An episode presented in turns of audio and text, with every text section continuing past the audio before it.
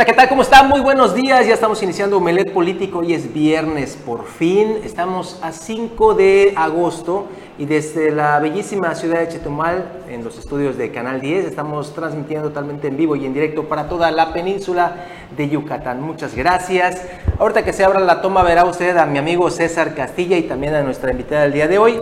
Estoy hablando de la síndica del Ayuntamiento de Bacalar, Vanessa Piña, a quien saludo primero, First, First Ladies.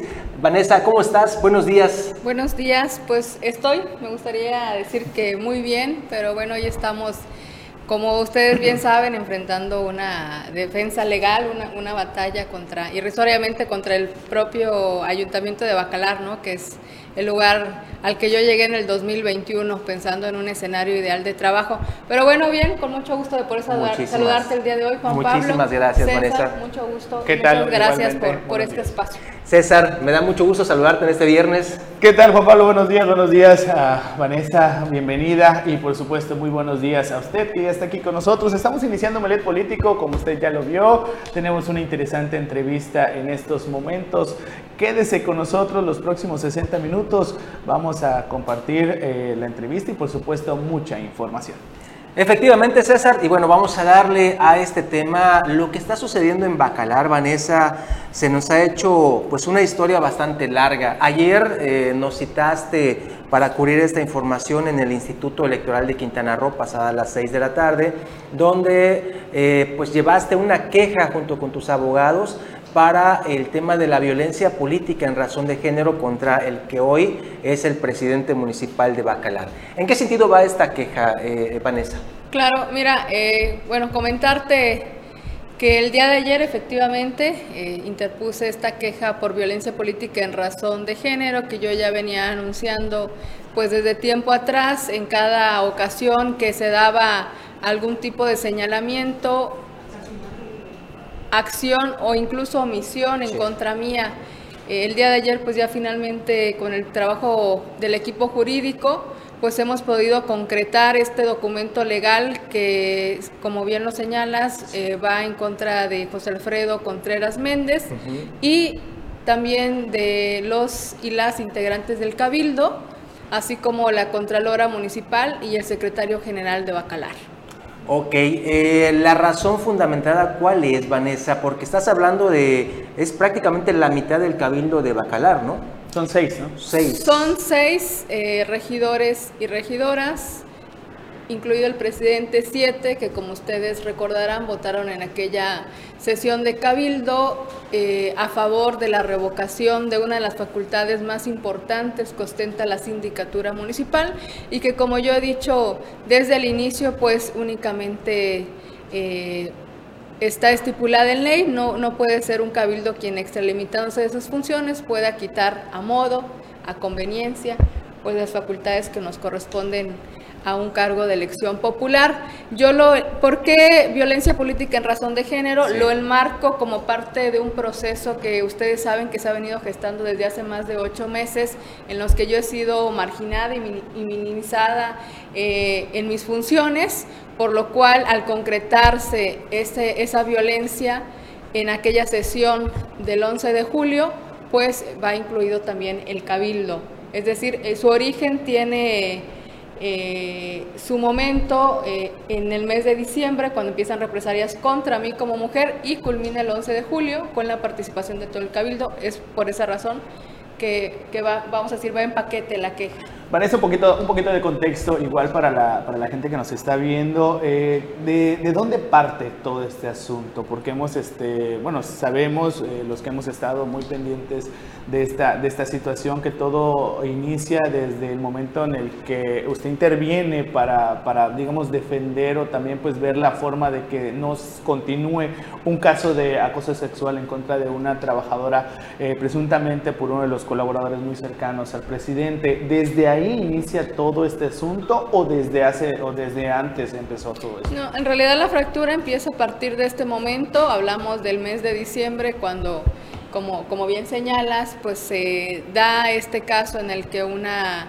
eh, trabajadora del ayuntamiento busca mi apoyo, pues eh, desconociendo qué es lo que había que hacer y, pues comentándome una situación que le resultaba bastante incómoda y que se estaba dando dentro de su propio centro laboral. Y pues bueno, eh, la, la situación aquí fue que esta persona, quien ella en aquel momento me señala como su agresor, es asesor del presidente y pues bueno, eso causó una, eh, pues ya hoy una muy, muy evidente molestia en contra de Chepe Contreras al, darle seguimiento a un caso que él había decidido no darle carpetazo. ¿Qué, ah, eh, ¿Qué consecuencias jurídicas puede derivar esta queja interpuesta ahora ante el Instituto Electoral de Quintana Roo. Sabemos que ya interpusiste recursos también ante el Tribunal Electoral, ante Derechos Humanos también. Eh, particularizando el tema de la queja interpuesta ayer en la tarde en el IECRO, ¿qué consecuencias podría haber? Tal vez, no sé, una disculpa pública hacia tu persona, una inhabilitación, destitución del cargo. ¿Qué puede pasar, Vanessa? Sí, mira, desde luego yo tengo puesta toda la confianza en, en las autoridades electorales que son encargadas de darle pues resolución a, este tema. Yo desde luego con el expediente que remití el día de ayer espero algo más que una simple disculpa pública. El nivel de agresiones y durante más de ocho meses en las que incluso se han atrevido a pasar por encima de la ley y haber decidido retirarme facultades a conveniencia es un acto grave, es un acto ilegal, es un acto que atenta incluso contra la voluntad de, la ciudadanía, que en el proceso pasado pues decidió que Vanessa Piña y varios integrantes del Cabildo tuvieran los cargos que hoy tenemos para desempeñarlos, no para tenerlos de membrete, no para decir la síndica municipal en el papel, pero no puede revisar las cuentas públicas, pero no puede firmar aquello este, que le corresponde. No, es una situación muy grave. Yo creo que hay que visibilizarlo de esta manera. Yo espero algo más que una disculpa pública. Sin lugar a dudas, pues esa decisión la tiene la autoridad electoral correspondiente, pero pudiera ser una disculpa pública, pudiera ser la inhabilitación del cargo o retirarle su modo honesto de vivir, lo cual significa que no podrá participar en próximos procesos de elección popular. ¿Tú aceptarías una disculpa pública y que ahí se acabe el tema? No. Señalo que lo que hoy estamos viviendo en Bacalar es algo que no, al menos no, en, mi corta memoria, en en lo que yo pudiera echar un vistazo, no habíamos visto en algún ayuntamiento, ¿no? Un tema hoy de ingobernabilidad, de ilegalidad, porque eso es en lo que está hoy sumergido Bacalar. Al no tener definida una figura jurídica, está sumergido en la ilegalidad porque no tiene una representante oficial dada esta disputa en la que hoy nos encontramos. ¿Se permitieron eh, revisar cuentas públicas del Ayuntamiento de Bacalar y demás? y tal vez el no permitirte ello ha generado toda esta situación donde tú has solicitado estos informes. ¿Qué ha pasado con eso? Sí, mira, el, asunto aquí es que justamente la forma en la que se me hace llegar la información es incluso con un plazo. ¿No? Yo tengo oficios y que también han sido parte de ese expediente en el que se me remite la información financiera, información bastante sensible que tiene que ver con la ejecución del gasto con eh, una condición, y así lo, estipulan los propios oficios, no, estoy yo inventando, diciendo algo que yo no pueda comprobar, como lo he hecho con todas las declaraciones que, he manifestado. Tiene usted 48 horas para remitir su firma con un pliego de expedientes financieros sin contar con el personal contable. Es decir, si, eres, si eres capaz, adelante, y si no eres capaz, pues... O lo que querían era que nada más firmara ya. Es el objetivo. Sin duda alguna, sin duda alguna. Este, pero ese tipo de acciones ya dejan entrever una especie de subordinación. Quieren a una síndica que no desempeñe la función para la cual fue electa. Yo me debo a los y las bacalarenses y yo a quien le rindo cuentas es a los y los bacalarenses. Y esas cuentas deben ser claras no diciendo, pues bueno, pues, los firmé, pero ojalá estuviera bien. ¿no? ¿Hay malos manejos de los recursos en este momento? No puedo yo saber eso porque, desde luego, insisto, no he tenido hasta este momento yo el personal técnico, es decir, un contador en materia que pudiera auxiliarme en la, eh, pues por supuesto, en la revisión que corresponde para poder desahogar las firmas. Con esto yo quiero dejar claro que no ha sido un tema de capricho, yo quisiera dirigirme, porque ha habido, pues desde luego de parte de quien hoy yo he señalado como responsables de estas agresiones. Ha habido señalamientos de omisión, de irresponsabilidad de mi parte. Yo comento las condiciones en las que he estado trabajando en Bacalar para que la ciudadanía desde luego tenga referencia de por qué hemos llegado a este punto. Vanessa, y a todo esto, bueno, estamos hablando de que en aquella sesión extraordinaria donde te retiran algunas de las facultades, fue válida, porque después, hace unos días, vimos que nuevamente convocan la sesión, ayer, ¿no? fue. Ya estoy perdido en el tiempo. En esta sesión eh, que convocan nuevamente de carácter extraordinaria, Ahora sí que recula el ayuntamiento o, los que están ahí con Chepe Contreras y deciden nuevamente entregarte tus facultades. ¿Eso es válido o no es válido? Pues mira, partimos del hecho de que la primera sesión extraordinaria, eh, pues el señalamiento era que el cabildo no puede tener facultades para remover una este, una función. ¿Cómo tendría facultades entonces para, para devolverla? ¿no? Entonces, si aceptamos esa, el entendido de que esa devolución es válida, entonces estaremos también aceptando que el retiro fue válido. ¿no? Estaríamos aceptando que el cabildo evidentemente puede quitar y poner. Sí, le hace falta un curso ahí a los, a los integrantes del cabildo. De pues yo, yo me abstengo ahora sí que de, evitar este comentarios. Eh, específicos, yo lo único que, he hecho y, seguiré haciendo, pues seguir los cauces legales que, pues con la asesoría de mi equipo jurídico he emprendido y pues bueno, como ustedes, como ustedes bien saben, esa impugnación, justamente la sesión primera en la que se da esta revocación está en el TECRO y pues de nueva cuenta manifiesto toda mi confianza para que la autoridad correspondiente, en este caso el Tribunal Electoral, pues eh, de verdad emita la resolución que corresponda en los términos que, que en materia de derecho o pegado a la, legalidad debieran darse. Tienes en puerta, además de las quejas interpuestas ante derechos humanos, ante el Tribunal Electoral, ante el propio Instituto Electoral, una eh, cuestión, una denuncia penal en puerta. ¿Es así, Vanessa? ¿El motivo de ello cuál sería básicamente? Pues mira, esa vía, la vía penal, estamos todavía trabajando. Yo, eh, pues por el sigilo que yo les he pedido a los medios, un poco la comprensión para poder eh, darle información una vez tenida, pues ya eh, definida los documentos.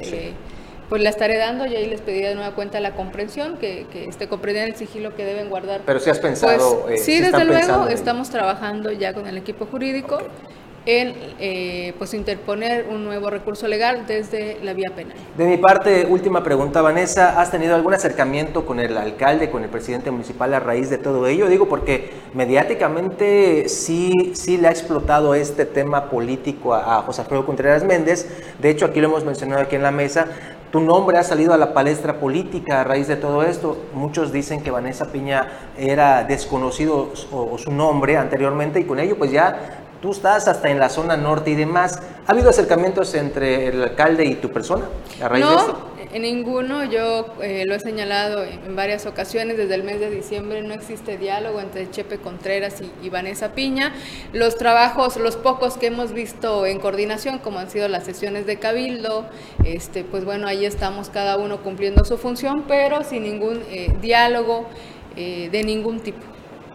Muy bien, César. Eh, Vanessa, eh, una última pregunta ya antes de irnos al corte. Eh, yo entiendo y escuché muy claramente que pues no, no se conformaría con el tema de la, de la, disculpa pública. ¿Qué es lo que realmente esperas de esta, toda esta situación, independientemente de que pudieran sancionar o pudiera aplicarse alguna sanción en contra del presidente? Pero, ¿qué está pasando en Bacalar? Porque hemos escuchado muchas Independientemente de este caso en particular, que es el caso de, usted, pero sí, ¿qué, ¿qué, le está pasando al presidente? Porque hemos visto que ha habido infinidad de quejas y, en este caso en específico, ¿qué es lo que se espera de esta, de esta denuncia? ¿Hasta dónde pretendes llegar?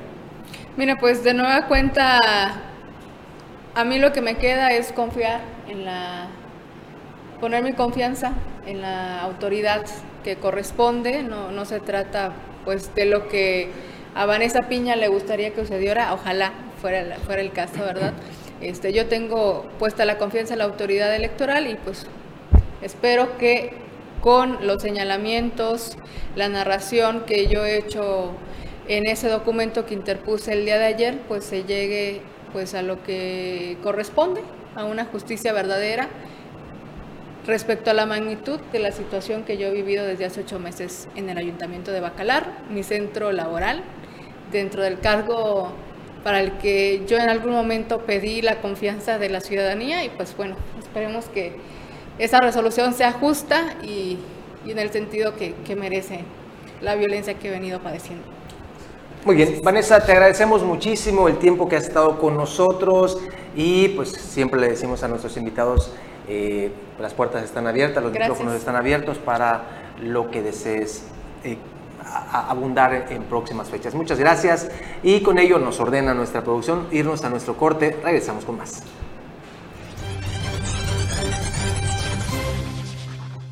Ya estamos de regreso, muchas gracias y se integra a la mesa de acrílico el refuerzo Anuar Moguel, el profe de la información. Mi estimado Anuar, buenos días. ¿Qué tal? Muy buenos días, mi estimado Juan Pablo César. Buenos días a toda la audiencia de Omelet Político.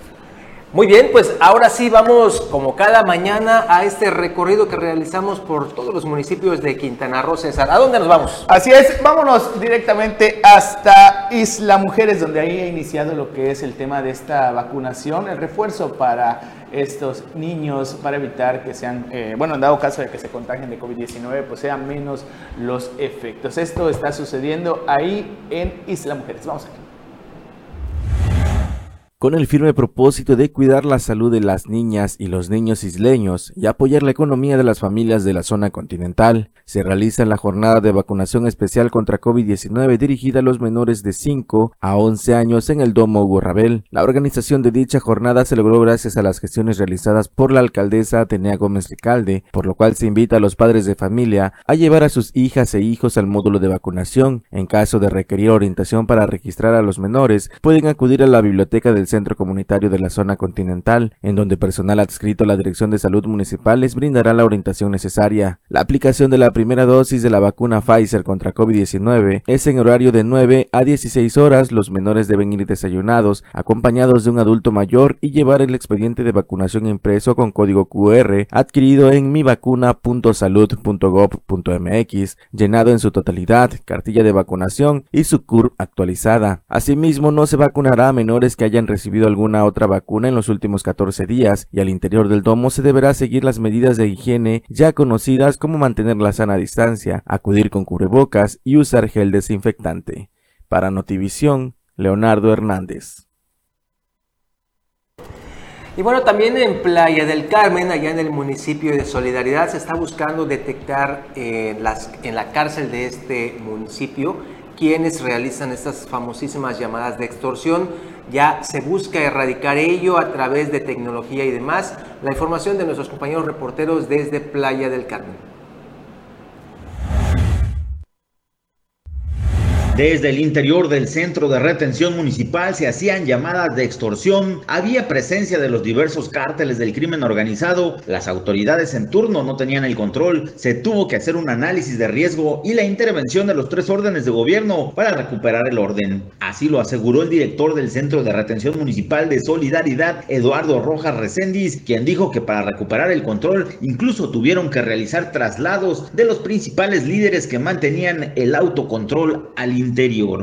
Fue una situación que están involucradas las, los tres órdenes de gobierno. No podemos nosotros trabajar, eh, asumir la responsabilidad solo. Es una, la reinserción social es una eh, actividad pues de autoridades corresponsables. Sí tuvimos operativos en donde estaba eh, relacionado el ejército, la marina, la Guardia Nacional, la Policía del Estado, Hemos recibido mucho apoyo de la Policía Procesal, de la Policía Municipal y pues de todos los encargados de, la mesa de seguridad en el cual pues bueno recibimos un centro penitenciario que primeramente la, primera semana se realizó un análisis de riesgo de cómo estaba actualmente el centro de retención y bueno, había muchas figuras representativas, líderes de, por así eh, mencionarlo, de los pelones, de los sureños, de Cártel Jalisco Nueva Generación, eh, Sinaloas, de los Compich, de Tulum, mucha gente que causaba daño todavía eh, realizando extorsiones desde el interior del centro.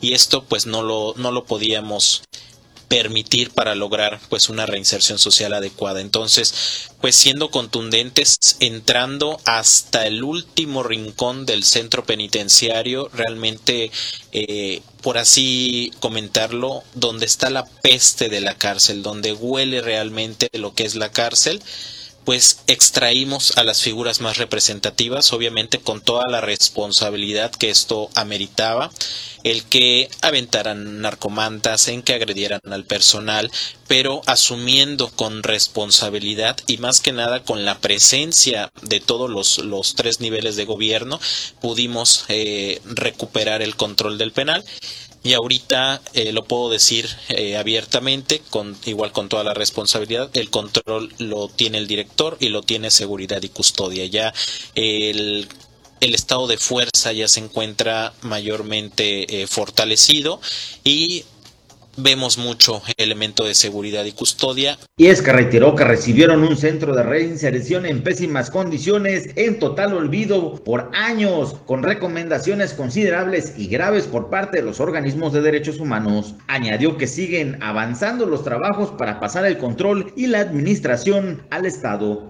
Nosotros recibimos un centro de retención, una de las cárceles eh, municipales todavía de los cinco estados de la República Mexicana que todavía cuentan con esta denominación de cárcel municipal, Sí. pues en pésimas condiciones. Eh, un descuido no de un año, yo creo que de un poco más tiempo en el olvido, un sistema penitenciario en el olvido que teníamos que llegar a reestructurar para poder encaminar hacia el cumplimiento de estas recomendaciones de la Comisión Nacional de Derechos Humanos, que no es algo eh, que se deba de tomar a la ligera, es condiciones de vida en reclusión de las personas privadas de su libertad.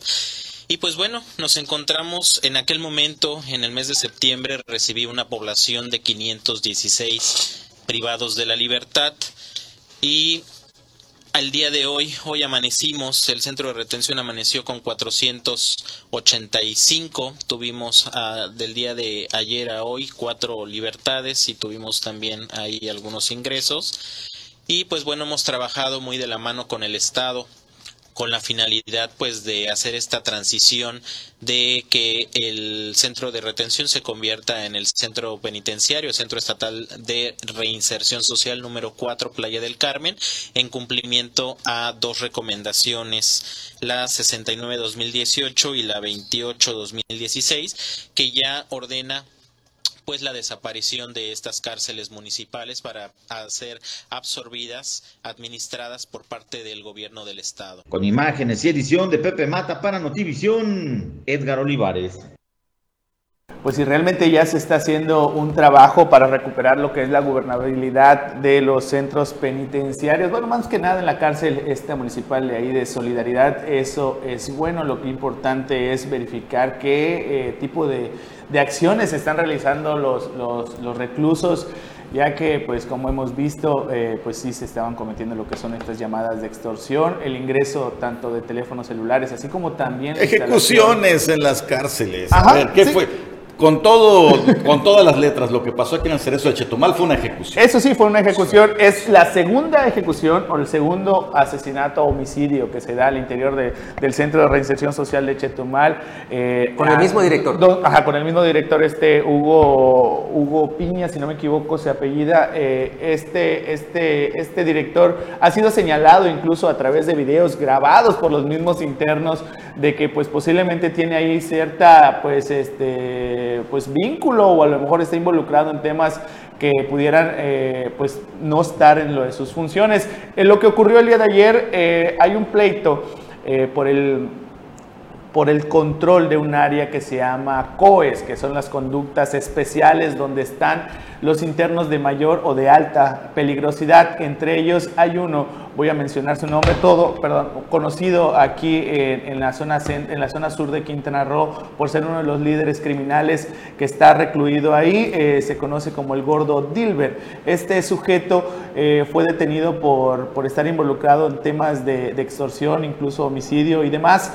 Eh, él es el que prácticamente pues tiene el control de esta, de esta área. Se, se habla y se supone que posiblemente pueda recuperar su libertad en, días, en próximos días, en próximos meses, pero la situación de que pueda recuperar su libertad ya prácticamente eh, posiblemente más bien sea lo que es un hecho. Y esto está generando que pues hay integrantes de este mismo grupo que quieren eh, pues retener o obtener lo que es el control de esta área, tanto del ingreso y venta de estupefacientes. Esto generó el enfrentamiento entre dos sujetos que posiblemente pudieran ser los líderes. Entre ellos está este conocido como el, el vaquero o el otro que, que resultó pues eh, muerto, conocido como el calibre. Esto ocurrió en pleno día de visita cuando hubo este enfrentamiento, este sujeto conocido eh, como el, calibre recibió lo que es una, una herida punzocortante a la altura del cuello,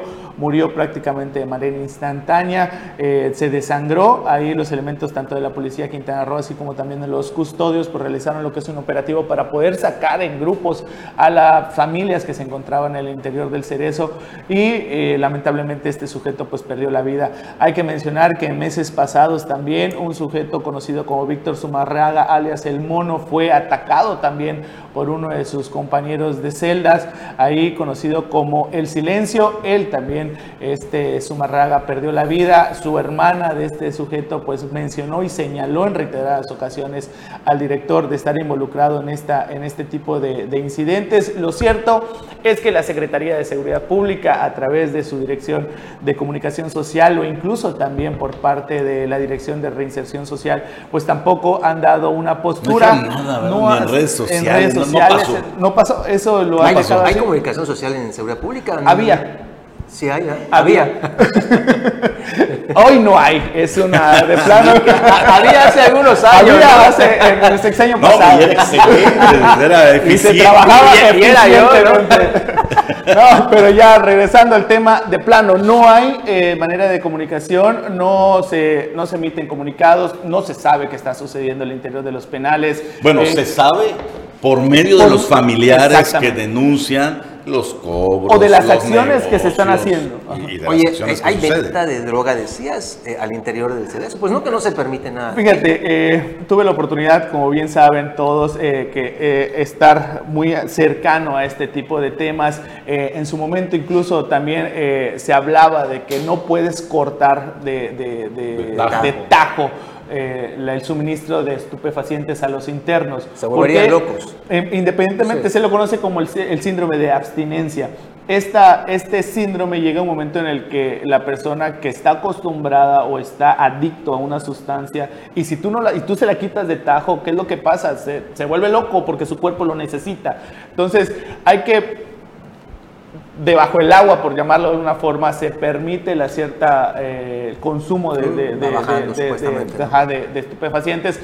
Lo cierto es de que el ingreso de drogas al centro de reinserción social obviamente lo, lo, lo, tiene que pasar por el director. Si el director tiene conocimiento de esta situación, lo, lo tiene que, que, que, mediar, incluso también actuar para evitar que esto suceda. Y el detalle es de que ya se le está saliendo de las manos. Esto ya está repercutiendo en homicidios, esto ya está repercutiendo en, llamadas de extorsión, incluso hasta las familias. Y eso el titular de Seguridad Pública presume sobre todo el tema carcelario. Y de que supuestamente ya tienen el gobierno o el autogobierno ya no existe, pero pues lo que vemos es de que pues la situación ya se salió de control, segunda muerte al interior del penal, sin que hasta el momento pues no haya ningún tipo de postura por parte de la Secretaría de Seguridad. Dice la producción que ya le cortes, que por favor. Disculpen, vamos a un corte y regresamos con más aquí en Nombre Político.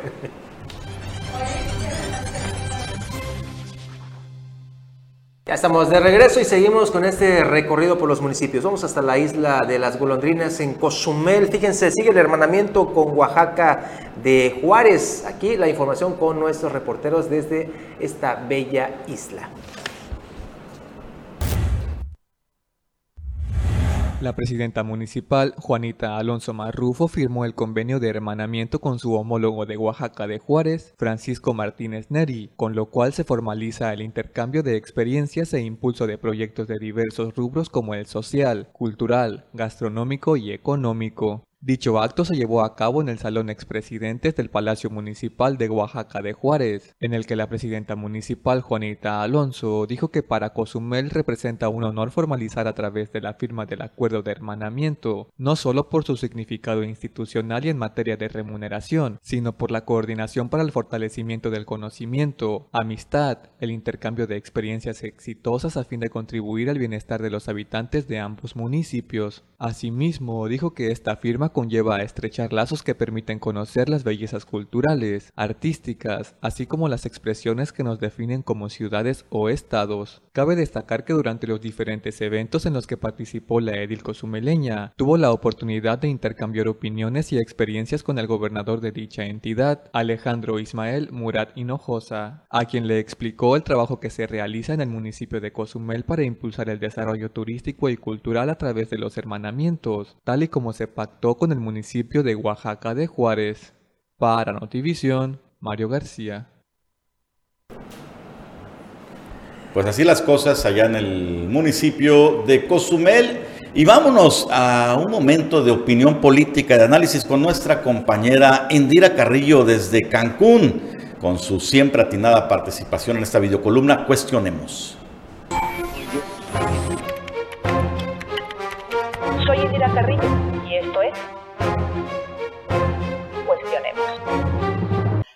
Y la Riviera Maya se ralentizan, literalmente van a vuelta de rueda desde el inicio de las megaobras federales. El Boulevard Colosio, el Puente Nichupté, el distribuidor vial de acceso al Aeropuerto Internacional de Cancún y vialidades alternas, todas realizándose al mismo tiempo.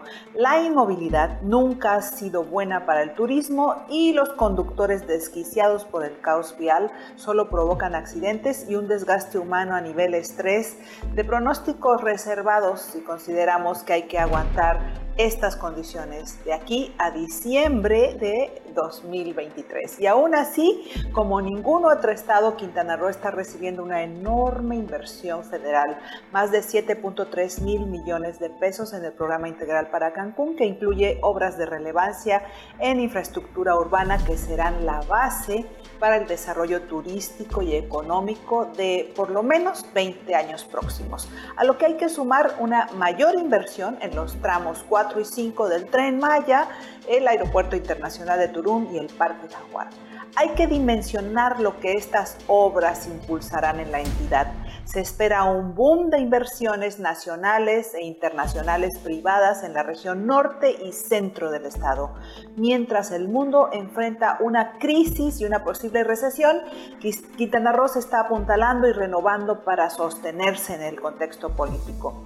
El corazón del presidente Andrés Manuel López Obrador parece estar en Quintana Roo para que vaya al siguiente nivel de modernidad y desarrollo, para que siga siendo un referente de éxito turístico y económico. Cancún y la Riviera Maya, que han sido el sustento para los estados del sureste y de miles de mexicanos llegados desde todas partes justo este fin de semana, en el mismo momento de esta que fue la gira más importante presidencial en cuatro años, el partido Guinda en el Estado estuvo inmerso en una elección interna que lo convulsionó, lo confrontó, sus tribus, cuyas repercusiones aún no se conocen a ciencia cierta, pero parece revelar que no se tiene un control dentro del movimiento ni operadores locales que sepan realmente planchar resultados y fortalecerse con miras al 2024. Lourdes Cardona, la presidenta municipal interina que querían que quedara como presidenta de Morena, no logró los votos necesarios para ser consejera, lo que desarticula el plan A. La dirigencia nacional decidió que en Quintana Roo la primer dirigencia electa, no designada, tiene que ser encabezada por una mujer. Han pospuesto la decisión hasta el 3 de agosto en un intento de hacer renunciar a alguna de las cinco mujeres que sí lograron los votos para que de todos modos Cardona asuma pero eso sería equivalente a violencia política contra las demás mujeres y además bastante penoso para el partido Guinda corregir de esa forma una mala operación. Por otra parte, las mujeres que obtuvieron los votos no tienen muchas mejores calificaciones, algunas porque llevan poco tiempo en política, otras son desconocidas y alguna era priista hace cuatro años. Peor aún, Lourdes Cardona en este momento está enfrente al gran reto de dar movilidad a la ciudad que preside y a todo el norte de Quintana Roo. El reto de buscar estrategias para agilizar el tráfico, ampliar los recursos humanos y materiales de tránsito, eh, nos referimos a agentes y vehículos, y terminar la pavimentación y adecuaciones viales de las vialidades alternas, además de mantener una comunicación eficiente con los ciudadanos, particularmente con quienes se desplazan todos los días por la Colosio y la carretera 307. La inmovilidad tampoco ha sido buena nunca para la política. Con el enorme respaldo del presidente AMLO y todo el poder federal, Quintana Roo no puede ir a vuelta de rueda, ralentizarse. Si el corazón del presidente está en Quintana Roo, amor con amor se paga. De enorme compromiso es el que recae en Morena Quintana Roo y el gobierno morenista electo que iniciará el 25 de septiembre próximo. Corresponder con resultados, con buenas cuentas a ese cariño del presidente. Nobleza obliga. Soy Indira Carrillo y esto es Cuestionemos.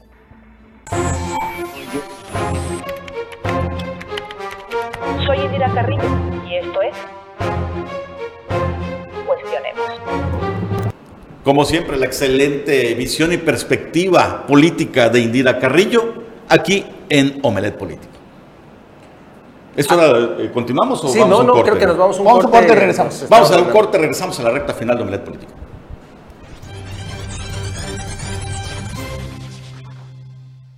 Pues ya, ya estamos de regreso. Muchas gracias por continuar con nosotros. ¿Qué más tenemos, César? Si no, pues seguimos con la escaleta ya. Vamos a, a- a concluir ya con este recorrido que aquí en, en todos los ayuntamientos de Quintana Roo, donde ahí en Benito Juárez es importante continuar y también reiterarlo, las vías alternas que se están eh, pues estableciendo con el objetivo de pues eh, un poco de persuasión para lo que son la, esta remodelación que se está haciendo al Boulevard Colosio. Hemos dado cuenta aquí en Omelet Político de los del congestionamiento vial que se ha estado pues presentando ahí en Cancún debido a esta obra. Eh, por tal motivo los- las autoridades de ahí de Benito Juárez pues reiteraron y dieron a conocer de nueva cuenta cuáles son las vías alternas. Vamos a ver. El ayuntamiento de Benito Juárez volvió a explicar y reiterar que durante la rehabilitación del primer tramo de 1.3 kilómetros del Boulevard Luis Donaldo Colosio, de Plaza Luxuria a la Universidad La Salle, se mantendrá un carril de contraflujo, un carril reversible por horarios de mayor aforo y un carril normal en la dirección norte a sur, del centro al aeropuerto para que los automovilistas avancen con orden y precaución. Asimismo, cabe recordar que la emblemática obra fue gestionada ante el gobierno de México y a la larga representará un beneficio para miles de ciudadanos y turistas hacer la vía de acceso al polo turístico más importante del sureste. Se pide a los conductores extremen precauciones al conducir, planear con anticipación las rutas de traslado considerando las vías alternas y calles secundarias de conexión, así como salir con mayor tiempo para llegar a sus destinos. En el tramo de la rehabilitación se cuenta con dos horarios para los sentidos de la circulación, de 0 a 14 horas, dos carriles de ida de norte a sur, Cancún Playa del Carmen y uno de regreso, y de 14 a 0 horas, dos carriles de sur a norte, Playa del Carmen a Cancún y uno en el lado contrario. Para Notivisión, Mario García. Bueno, ahí está. Y este, fíjense, nos llega este, esta invitación, este documento por parte de la Secretaría de Obras Públicas, por aquello de que este 9 de agosto ya se va a estar eh, pues generando el tema de la inauguración. Ahora del sí, de veras, de veritas, de veritas, el 9 de agosto. Ya, ya, de verdad, ese día se va a entregar. A ver si ya tenemos este flyer, este banner. Dice, te invitamos este 9 de agosto a la inauguración de la obra Mejoramiento del Malecón de Chetumal. Dice lo siguiente, el gobierno del estado de Quintana Roo hace una cordial invitación al evento de inauguración de la obra Mejoramiento del Malecón en Chetumal y develación de la placa conmemorativa de la escultura a la chetumaleña. El lugar será el primer estacionamiento sobre el Boulevard Bahía entre Avenida Josefa Ortiz de Domínguez y calle Vicente Guerrero. Será el martes 9 de agosto a partir de las 6 de la tarde.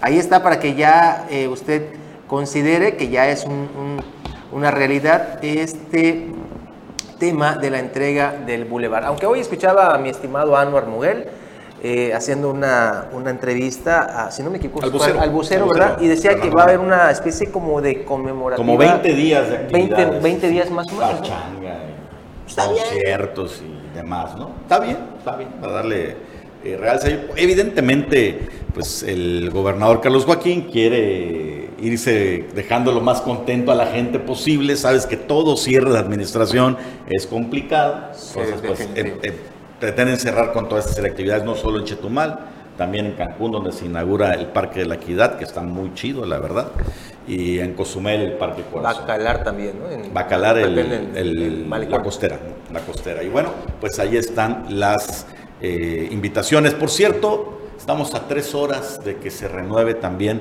la presidencia del Tribunal Superior de Justicia. Ah, sí, eh, caray. ahorita están los, los jaloneos, los estiras y afloje, que siempre sí, que siempre no, que, que si seguimos la instrucción. Ah, no, perdón.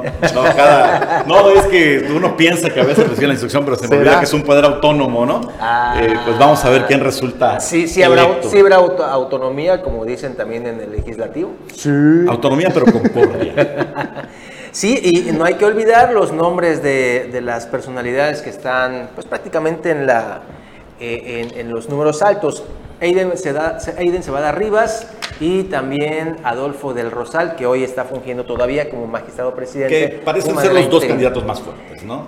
Eh, pues es que hemos está visto. Carlos Lima, está Verónica, Casio, hay varios nombres que han circulado, pero si, si nos centramos en los que más han sonado y respaldan, son Aiden Cebada y, Adolfo del Rosario. Aiden Cebada, que pues sabemos viene del grupo de Mara Lezama, fue ya colaborador muy cercano con ella. Y Adolfo de Rosal, pues bueno, también tiene su, su grupo ahí de magistrados que en teoría lo están apoyando. Pero, Anuar, hemos visto estas situaciones, César, donde pensamos que para una posición importante ya tenemos prácticamente el caminito y resulta que al momento sale un tercero interesado. Sí, sí, ha pasado, ¿no? Eh, veo difícil que pase en esta ocasión, pero ha pasado. Estamos atentos, aquí le vamos a informar en los demás espacios y en nuestro programa el domingo, Sintacto Político, analizaremos los detalles a profundidad. Es el primer poder que cambia ahorita en todo este cambio de administración. En unos 26, 27 días más hará lo propio el Congreso del Estado con la nueva legislatura donde todavía están los caloneos. Ya vemos de qué lado está el señor este, Juan Pablo Hernández apoyando a Hernán Sánchez y a Johanet Torres. Hasta la playera ya la trae. Ya dijo el señor que el primer año iba, a ser el verde, ¿no? Eh, sí, el Congreso. Eh, y, lo, sostengo. Hay muchas voces que lo comentamos ayer, muchas voces. La voz de Benjamín Vargas. Saludos, amigo, por cierto. Eh, es de un grupo político también que están señalando esta, esta posibilidad de que el verde tenga la. Va a ser morena el primer año. Pero bueno, lo, habrá que, vamos a discutir, lo vamos a discutir. Y después, el 25 de septiembre, ahora sí, el cambio de gobierno, la, asume la nueva administración de Mara Lezama con toda formalidad. Antes, creo que es el día 6 cuando va a rendir su último informe de gobierno, Carlos Joaquín González. Efectivamente. Oye, mi estimado Anuar César, nos envían aquí un mensaje muy interesante. Nuestro amigo Pedro nos ve a través de redes sociales y también nuestra televisión abierta. Dice, buenos días amigos de Omelet Político.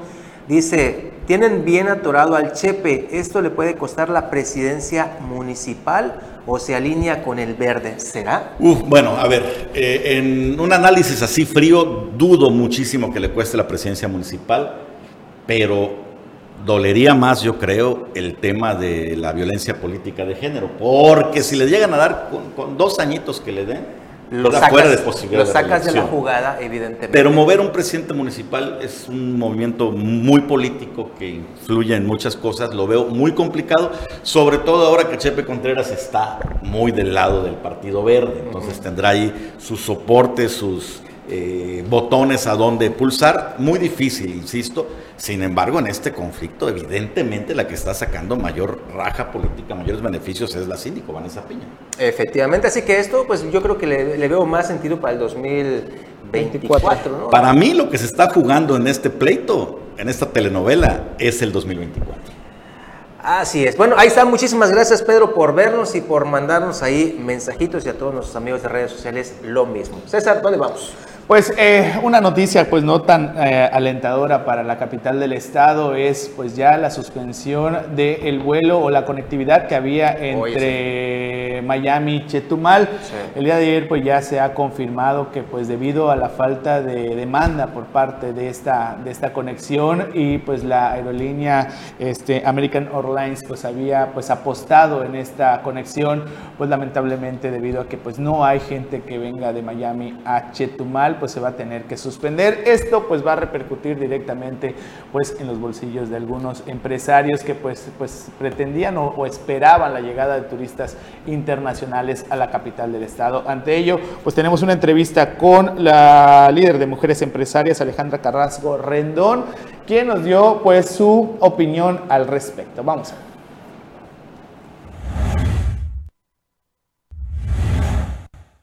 La empresaria Alejandra Carrasco Rendón, socia activa del capítulo Chetumal de Mujeres Empresarias del Estado, señaló que lamentablemente este 13 de agosto el vuelo Chetumal-Miami se suspende por falta de demanda luego de unos meses de intentarlo la empresa American Airlines. Este vuelo estuvo unos meses en activo y luego de ver que no era muy solicitado, la empresa aérea decidió suspenderlo por dos meses. Sin embargo, esto parece que ya es definitivo, señaló la empresaria. Sí, siento que es el problema, no es tanto el hecho de la disminución de pasajeros. Sí, porque la ruta que desapareció, que era Chetumal-Guadalajara, Guadalajara-Chetumal, tenía la demanda. Y sí, de dos vuelos, manejaban un vuelo de vez en cuando, no siempre permanecía la misma oferta pero considero que por ese lado sí fue la, la, el, la, falta del equipo de la línea aérea. El vuelo a Miami, pues ya sabemos que el 13 de agosto es el último día que va a operar. En estos días ha repuntado, sí. Ya valió y yo que tengo mi cita para visa en julio del 2027. No, hombre, pero te puedes ir a, aquí a la Costa Maya, mi estimado Anuar César Xcalac donde se va a, celebrar este torneo de pesca deportiva de fly fishing. Este fin de semana es, a ver si estoy bien en, mi inglés, si no me corrigen, el Silver Scales. ¿Está, bien así? Scales. Scales. Scales, ¿no? 2022 donde eh, vendrá gente de Argentina, de los Estados Unidos, Canadá y también de otros estados de nuestro bellísimo eh, país. Esto será en Escalac este fin de semana. Ahí están las bellas imágenes de, nuestro territorio eh, aquí en Otompe Blanco, Caribe, del Caribe, bellísimo. Y la alcaldesa Jensuli Martínez Hernández, que ahí la vemos, pues tuvo una cena de capitanes anoche. Ahí, ahí tenemos parte de lo que dijo a todos estos eh, participantes de este importante torneo. Vamos a escuchar qué dijo. Labores propias del ayuntamiento. Hemos estado trabajando en varios eventos y cosas para nuestro municipio. Y quiero decirles que desde que me enteré, gracias a Mauricio, Mauricio Osorio, que es un gran promotor de, de esta actividad, realmente eh, pues me interesé muchísimo eh, poder hacerle promoción. Por supuesto es que no peco acá de decir que conozco, de hecho eh, desconozco, ustedes son los expertos, ustedes son los que conocen de la materia y entonces yo desconozco, sin embargo, la emoción de poder contribuir, de poder trabajar de la mano para poder hacer que estos eventos sean de otra magnitud, de una magnitud más grande, pues también me apasiona, el servir me apasiona. Pues ahí está, así que pues este fin de semana es de fiesta, fiesta por la pesca deportiva aquí en Escalac y deseamos mucha suerte. ah, sí, mañana. Va a estar ahí. ¿Vas a estar allá? No, yo no. ¿No vas? Carlos Pérez Arras sí está. Pues toda la suerte del mundo para esos pescadores de especies aquí de nuestro bellísimo Mar Caribe. Y así nos toca despedirnos. Muchas gracias por sintonizar Omelet Político toda la semana. Que tenga un excelente fin y no se pierda el próximo domingo completamente en vivo la discusión, el debate, el análisis a fondo en Sintacto Político. Nos despedimos, Juan Pablo. Buenos días para todos, excelente fin de semana. César Castilla. Un gusto como cada mañana estar aquí con ustedes. Que tengan un excelente fin de semana. Nos vemos el domingo. Y su servidora Norma Moguel. Hasta el próximo domingo.